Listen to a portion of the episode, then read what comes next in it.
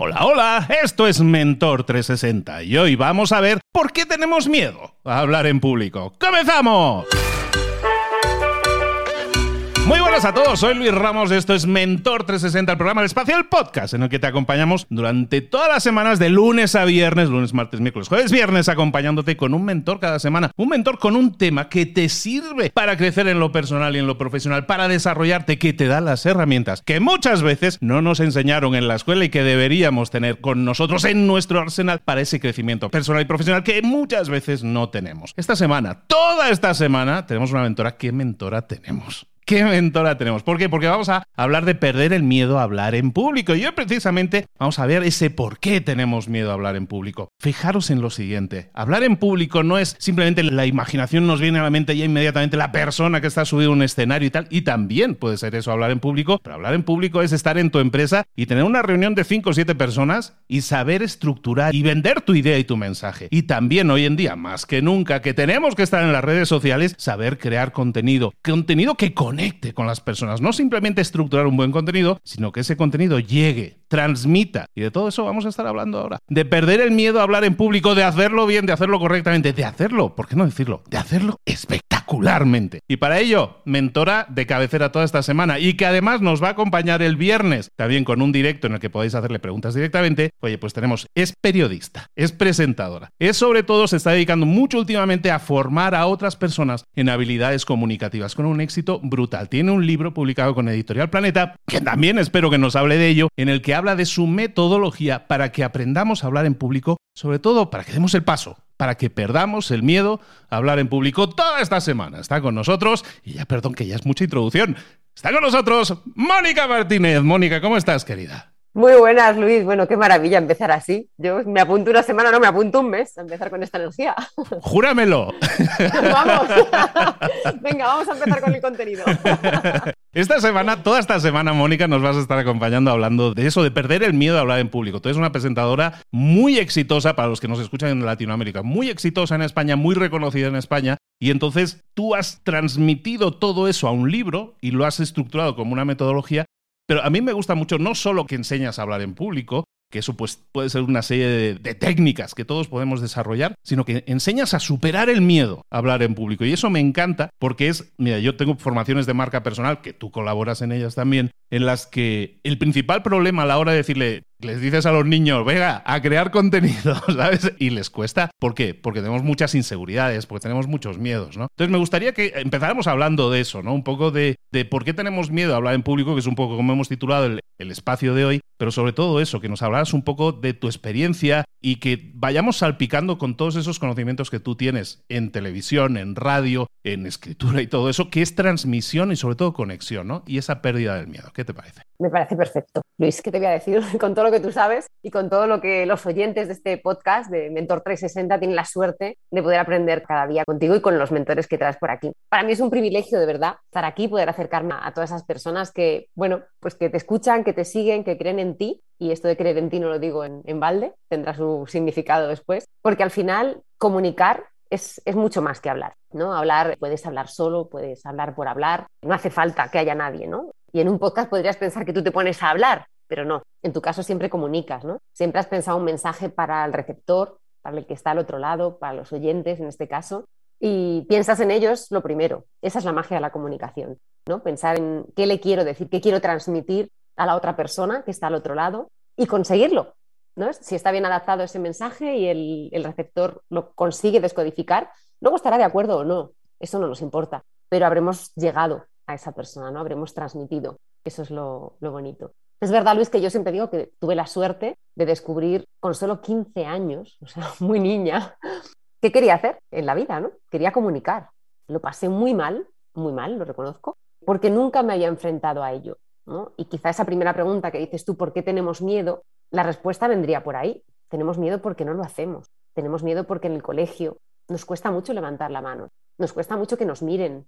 Y si nos equivocamos o si nos sacan a la pizarra. Todo esto se va almacenando en nuestro cerebro, ¿no? Son experiencias de vergüenza, incluso de humillación. Son momentos muy duros que uno vive y que parece que los olvida. Pero ahora, que llevo prácticamente dos años trabajando con distintas personas de mundos muy distintos, cuando empezamos a rascar un poquito de dónde viene ese miedo, que algunos incluso primero habían calificado de nerviosismo. Cuando vemos de dónde viene ese nerviosismo que ellos califican, que al final es un miedo, es un miedo a revivir algo como aquello que les pasó cuando eran pequeños. ¿no? Esas malas experiencias se quedan almacenadas en nuestro cerebro, ahora lo explicaré un poquito con un lenguaje súper sencillo para que todos lo entendamos, pero realmente eso es lo que nos hace sentir miedo, que luego hablaremos si es un miedo real o no, pero tenemos esa sensación. Así que mi primer paso, cuando me senté y cuando literalmente expandí en una mesa del salón todo lo que sabía, todos mis apuntes de periodismo, de comunicación, programación neurolingüística, todo lo que había estudiado, lo puse sobre la mesa y dije, el primer paso de mi método es sentir, es sentir de dónde nos viene a nosotros, porque a cada persona, como tenemos todos una experiencia distinta, le aparece ese miedo, esa inseguridad por un motivo. Todos podemos tenerlo, prácticamente todos. De hecho, se habla de un 75% a nivel mundial que en mayor o menor medida tiene un miedo a hablar en público. Me parece una cifra suficientemente importante y quizá fue la cifra que me hizo dedicarme a esto. Dije, madre mía, cuánta gente lo pasa mal y yo, que afortunadamente lo disfruto, quizá les pueda ayudar. Entonces, hay que sentir por qué nos viene a nosotros, de dónde nos viene, analizarlo, porque nunca podemos cambiar nada si no lo hemos, no hemos sido conscientes de ello, si no lo hemos analizado. Realmente este miedo a hablar en público o glosofobia, también lo llaman miedo escénico y como decía hasta al principio, no se trata solo de subir al escenario, pero sí de ser el protagonista de la escena. Da igual donde estés, eres el protagonista. Y atraer esa atención es lo que nos da miedo. Realmente lo, que nos pasa es una, digamos, una respuesta desmedida o desmesurada ante un estímulo que no sabemos cómo afrontar. ¿no? Es una situación, como digo, que no hacemos, no estamos acostumbrados, con lo cual nuestro cerebro mm, nos empieza a enviar señales, las mismas que cuando tenemos miedo. El miedo es una emoción necesaria, es buena, ¿no? nos evita muchos peligros, pero el miedo en este caso, que como digo ya veremos si es real o no, lo que hace es desencadenar en nosotros un montón de, mm, digamos, pequeños mm, mecanismos ¿no? Que son incómodos para hablar en público. Por ejemplo, el movimiento, el miedo te invita a huir. Entonces, algunos pues se le mueven las piernas, empieza el tembleque, mueve la silla, ¿no? Excesivo movimiento nos está avisando de que nos queremos ir, que queremos salir de allí. Acelera el habla, porque estamos nerviosos y lo que queremos es acabar ya e irnos. El sonrojo, el sudor, todas esas pues pequeños mm, señales que nos está enviando nuestro cerebro, lo que quiere es como no se encuentra cómodo, que salgamos de esa situación. Entonces analizamos por qué nos pasa a nosotros, como digo, si hemos tenido una experiencia pasada o simplemente si nunca nos hemos enfrentado a ello, ¿no? El miedo aparece ante una primera vez para muchas personas. Esa respuesta desmedida, desmesurada, se puede cambiar. Y eso lo vamos a ver más adelante esta semana, porque como bien decías, vamos a estar toda la semana trabajando. Y durante la semana vamos a ver cómo esa respuesta, que hasta ahora siempre ha sido la misma, cada vez que he tenido, pues tengo alumnos que vienen y me dicen, bueno, es que desde que me han propuesto hacer una ponencia en la universidad, tengo el estómago revuelto, no duermo, lo paso fatal, pero ¿por qué? ¿Por qué? Claro, porque nunca lo ha hecho. Entonces está sufriendo un montón de, de consecuencias ante algo que es tan sencillo como hablar, que la gran mayoría, salvo dificultades, llevamos haciendo desde que tenemos un año. Entonces hay que pensar, ¿no? ¿Por qué sentimos eso, ¿no? ¿Qué nos pasa? Hay que observar tu cuerpo. ¿Por qué? Porque realmente, como os he dicho antes, va a haber señales. A algunos les mandan unas señales y a otros otras. No todo el mundo le pasa exactamente lo mismo. De hecho, hay casi siempre mujeres que he tenido que, por ejemplo, se les sonroja o le, salen muchos, eh, digamos, brotes rojos alrededor del cuello y de la cara. Y me dicen, ¿esto se quita? Bueno, a ver, yo no soy dermatóloga ni soy médico, con lo cual eh, no puedo atajar por ahí, pero estoy segura que es una señal que te está enviando tu cerebro por ese miedo que tú sientes. Cuando dejes de sentir ese miedo, desaparecerá esa señal, ¿vale? Entonces, al final es ver qué le pasa a tu cuerpo, sentir en tus propias carnes, y esto lo van a entender muy bien todos los oyentes, qué me está pasando, analizarlo y ver qué, medios puedo poner, ¿no? Que ahí es donde aparezco yo, como digo, con mis habilidades comunicativas, ¿no? Yo les di herramientas para que sepan superar, bueno, ese momento de inseguridad, de nervios, de miedo, nerviosismo, y ahora seguramente Luis quiera saber eso que he dicho de cómo funciona mi cerebro. Pues mira, me venían a la mente muchas cosas, ¿eh? porque yo tengo, me venía a la mente, yo tengo por ahí dos experiencias. Yo hice una charla TED que me preparé muchísimo, estuve como durante un mes y medio preparándola. Salió muy bien ¿eh? y es muy exitosa y todo eso, pero ¿sabes qué pasó? La sufrí tanto en el momento de hacerla. O sea, ya había hablado en público, pero la sufrí mucho. ¿Por qué? Porque era un momento especial de, alta responsabilidad, ¿no? Entonces, claro, el miedo a estropearlo, digamos, cuando tienes mucha responsabilidad, por decirlo finamente, es algo muy habitual, ¿no? Entonces, ahí ya no es un miedo, eh, yo creo que es un miedo del evento, ¿no? De la importancia, sobre la importancia del evento, pero no un miedo vertiginoso. No es que yo tenga vértigo a aparecer ante un público, ¿no? Y otra sensación que a mí me ha venido que también era muy difícil de controlar para mí, era la euforia. Cuando en otra ocasión tuve una... La sala más grande que yo he tenido de gente ha sido como 2.000 personas, 1.900 y pico personas, 2.000, muy grande, aquello no se veía al fondo. Y, y, entonces, claro, cuando llegas, o sea, ah, sí, voy a hablar delante de unos alumnos de una universidad y tal. Y cuando vi aquella extensión de gente, porque así en plano sí es mucha gente, me dio euforia. O sea, me puse a sonreír como tonto, me puse a dar botes, o sea, estaba como muy eufórico, ¿no? Digo, se ha drogado, parece que se ha drogado, ¿sabes?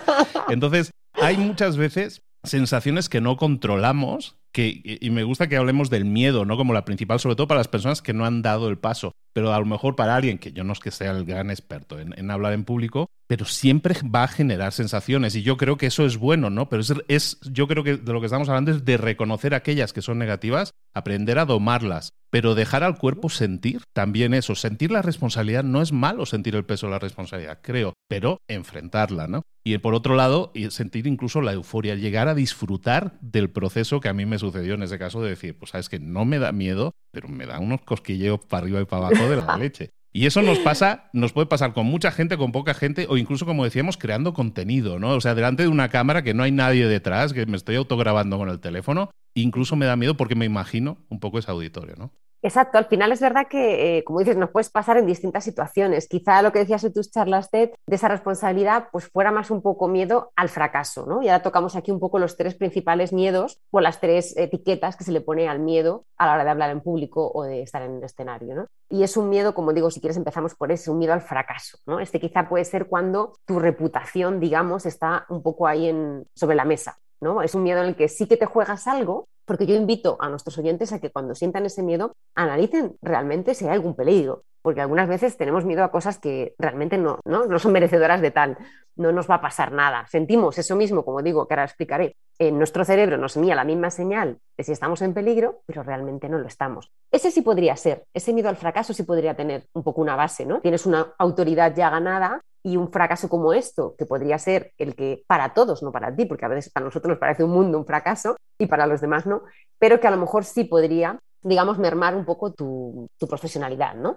Pero luego hay otro miedo, que es el miedo al ridículo, que es un miedo también que dices, bueno, es que el ridículo siempre va a ser subjetivo, miedo al ridículo mm, respecto a quién o a qué, ¿no? Quizá no te conocen y tú eres así, con lo cual tampoco estás haciendo el ridículo. Habría que delimitar muy bien qué es ese ridículo, ¿no? Hemos dicho el miedo al fracaso, el miedo al ridículo y nos falta el miedo al rechazo, que es otro el tercer miedo que yo diría que se sufre dentro de esta exposición, ya sea en público o sea delante de una cámara. Y ese miedo al rechazo muchas veces es el primer límite que tiene, como decía, la gente que empieza, que se reinventa o que son emprendedores y tienen que crear contenido y se rechazan ellos mismos. O sea, antes de esperar a que alguien le rechace, se rechazan ellos mismos. Y esto yo siempre digo a mis alumnos, no lo puedo permitir. O sea, hay dos formas de ganarte al público. Una es respétame aquí las comillas de creerme mucho, ¿no? O sea, creerme mucho lo que soy y que los otros se contagien, ¿no? Porque cuando uno se tiene en buena autoestima, al final la gente lo percibe. O a la inversa, ¿no? Puede ser que yo no me lo crea, pero si la gente empieza a opinar bien de mí, eso me dé a mi autoestima,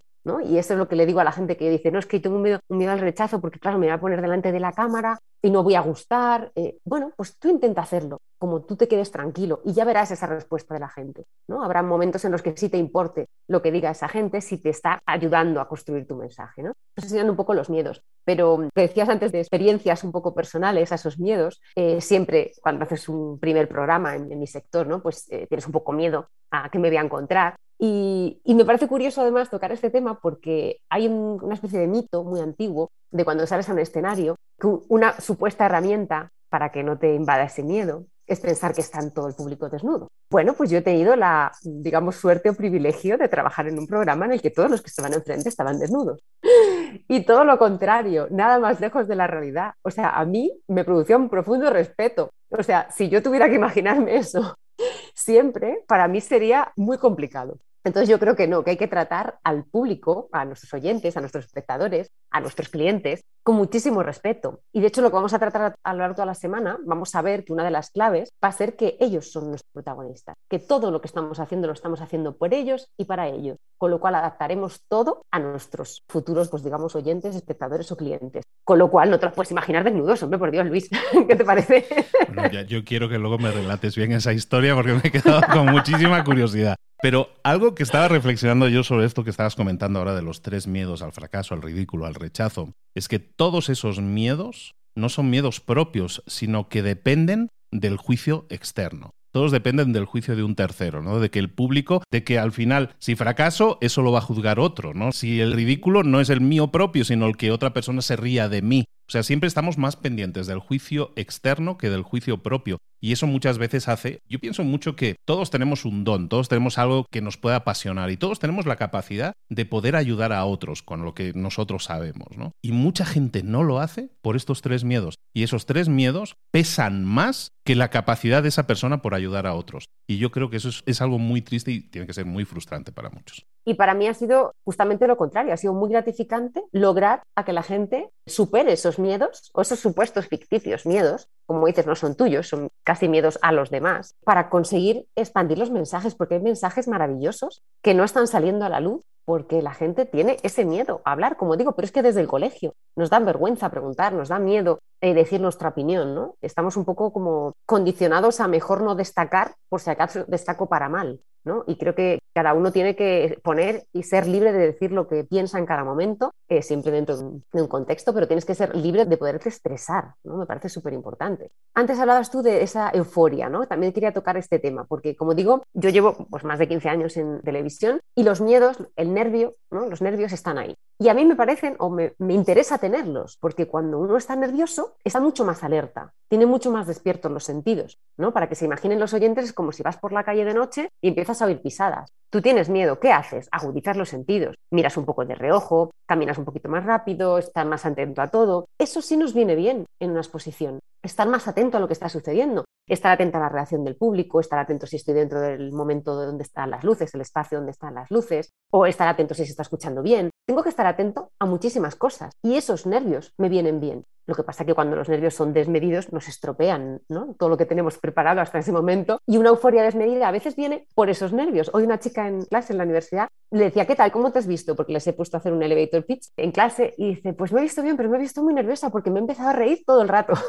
claro, la risa es también una herramienta, ¿no? Cuando estás muy, muy arriba, por ¿no? la vinculación que tiene con la felicidad, te aparece esa risa nerviosa y esa, ¿no? ese gesto de estoy súper feliz y claro, a veces si no lo controlas bien también te estropea tu mensaje, tu discurso, ¿no? Depende de lo que tengas organizado. Así que nervios y miedo sí, pero bien controlados y bien colocados para poder hablar en público. Estamos hablando con Mónica Martínez. Estamos hablando toda esta semana, recuerda, estamos a lunes, pero toda esta semana Mónica nos va a estar acompañando, hablando de cómo perder el miedo a hablar en público. Y con Mónica estamos entonces dictaminando que hay toda una serie de miedos, ¿no? Que el fracaso, el ridículo, el rechazo, todos esos que hemos estado comentando, y más sensaciones, ¿no? Y que tenemos que ser capaces de controlarlas. Mónica, ¿cómo podemos, no sé si vencer el miedo o eliminarlo, pero convivir con él para que no pese más que nuestro mensaje? Pues esto lo vamos a aprender, como decíamos, dentro de mi método estaría en un siguiente paso, ¿vale? Así que voy a emplazar a los oyentes a que escuchen ese momento, eh, ese podcast, en el que vamos a realmente descubrir cómo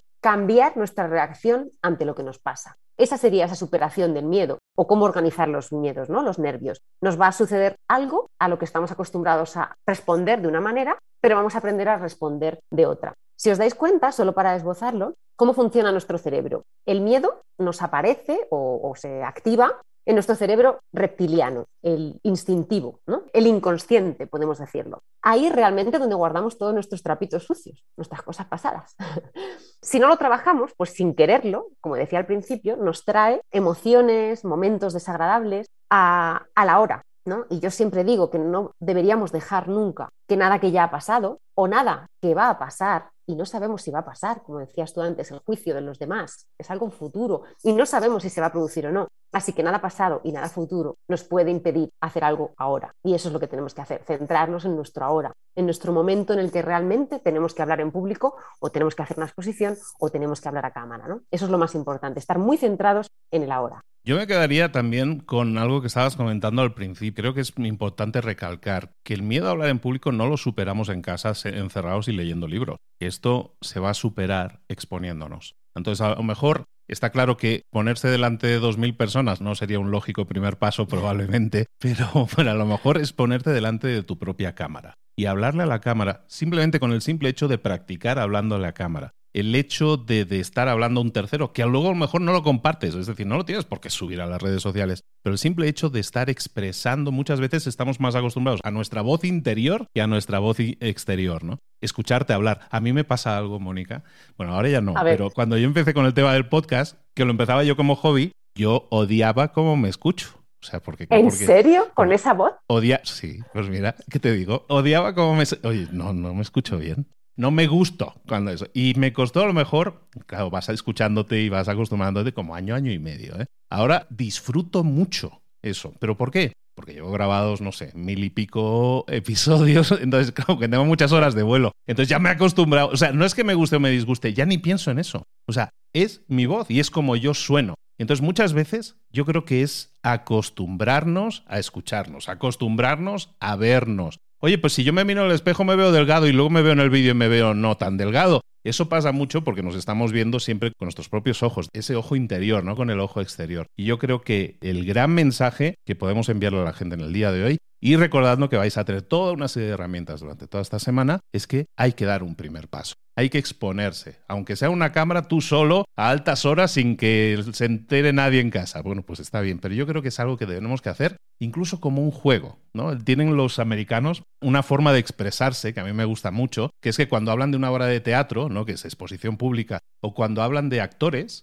hablan de juego. ¿no? Una obra de teatro es una play, digamos. Y los actores son players, son jugadores, ¿no? están todos relacionados con el juego. Juguemos a exponernos en público o juguemos a exponernos en la cámara. ¿Qué te parece como lanzar este primer reto? Me parece maravilloso ese mensaje. Además, se hacen el reto y están toda la semana escuchándonos en Mentor 360. Van a avanzar seguro. Porque como hemos dicho desde el principio, ese miedo aparece muchas veces porque es una primera vez, ¿no? Entonces, eh, ya que tenemos esta suerte de poder prepararnos, ¿no? De hacer esas primeras veces, como bien dices, sin que nadie lo vea, solo con nosotros, creo que es un ejercicio maravilloso. Y además, si os dais cuenta, y con esto si queréis terminamos hoy, es la mejor manera de empatizar. Nos vamos a poner de verdad en los pies del otro, del que nos mira. Como bien decías con la voz, yo digo lo mismo con la imagen, nunca nos vemos desde los puntos de vista de los otros, nos vemos desde nuestro punto de vista, nos juzgamos desde nuestro punto de vista. Cuando te enfrentas a un espejo o a una cámara, estás en el punto de vista del otro, del que te ve, y ahí vas a ver muchas más cosas de ti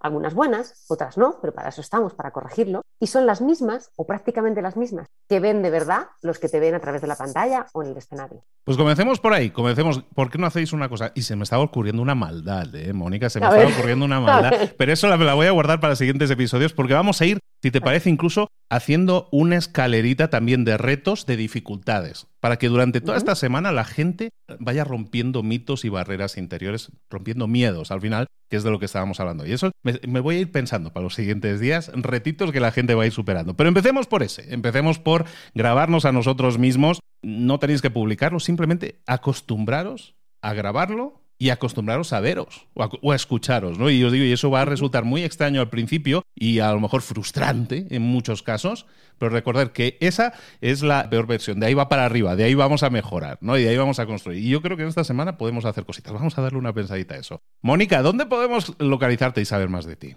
Pues mira, en la página web es www.monicamartinezcoach.com y si no, pues en redes sociales también igual, Mónica Martínez Coach o Mónica M. Tínez, que es el perfil personal, pero me pueden encontrar igual en cualquiera de, las dos, de los dos perfiles. Mónica nos acompaña toda esta semana en Mentor 360. No te lo puedes perder porque vas a tener toda una serie de herramientas y retos que se nos están ocurriendo ya para que puedas mejorar, para que puedas romper esos miedos que estábamos hablando hoy, para que puedas perder el miedo a hablar en público, a expresarte y a transmitir todo eso bueno que tienes dentro y compartirlo con los demás. Dejar un impacto positivo en el mundo, que sabéis que es algo que me mueve a mí, tiene mucho que ver con mi misión de vida.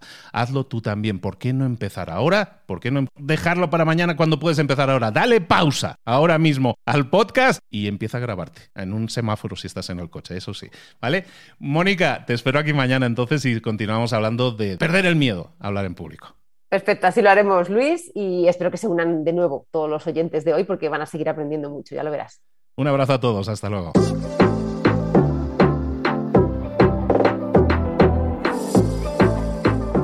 Y ahora pregúntate, ¿en qué quiero mejorar hoy? No intentes hacerlo todo de golpe, todo en un día. Piensa, ¿cuál es el primer paso que puedes dar ahora mismo? En este momento, quizás. A lo mejor te lleva dos minutos hacerlo. Si es así, ¿por qué no empezar a hacerlo ahora? ¿Por qué no empezar a hacerlo ya, en este momento? Ahora. Cierra los ojos.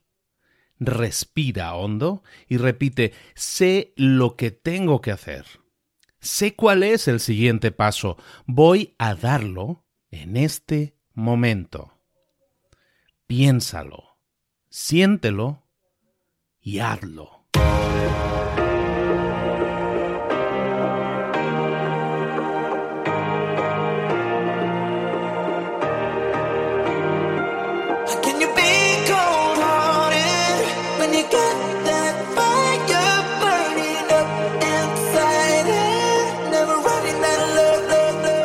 Muchas cosas de las que hemos visto hoy ya las sabes. La mayoría del conocimiento que compartimos aquí ya lo sabes.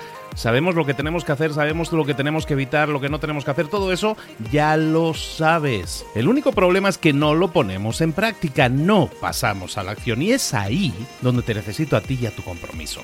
Si una sola de las ideas que hemos comentado hoy resuena en ti, te llama a ponerla en práctica, entonces, define el paso más pequeño posible, el gesto más mínimo, y hazlo ahora mismo.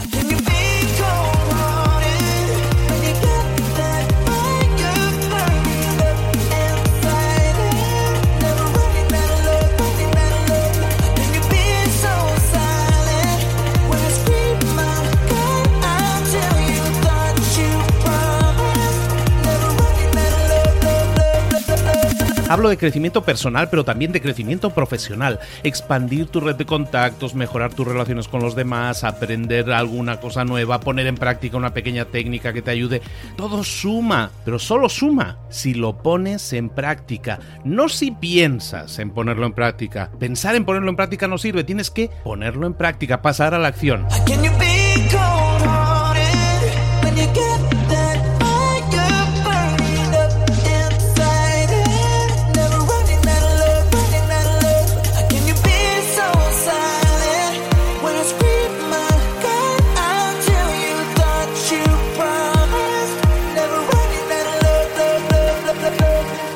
Acuérdate de este ingrediente secreto también.